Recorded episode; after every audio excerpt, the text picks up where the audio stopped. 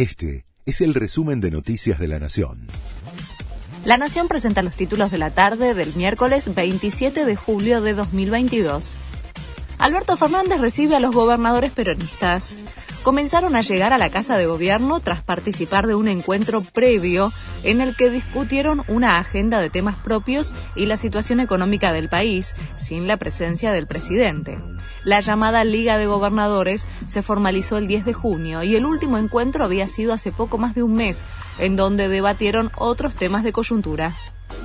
Después de las críticas de su presidente, el aprobó un crédito de 200 millones de dólares para la Argentina. La línea aprobada por el organismo tiene como objetivo promover la descarbonización del sector energético en el país. El crédito llega luego de que el titular del BID señalara que el banco no podía seguir financiando programas en la Argentina por falta de transparencia, tanto política como económica. Pese al bono, los piqueteros mantienen los reclamos consideran insuficiente el plus de 11 mil pesos que van a recibir los beneficiarios del plan Potenciar Trabajo. La unidad piquetera y los movimientos sociales marcharán mañana hasta Plaza de Mayo para reclamar la apertura de la discusión del salario mínimo vital y móvil, entre otros pedidos. Por la inflación en Estados Unidos, la Fed volvió a subir la tasa de referencia.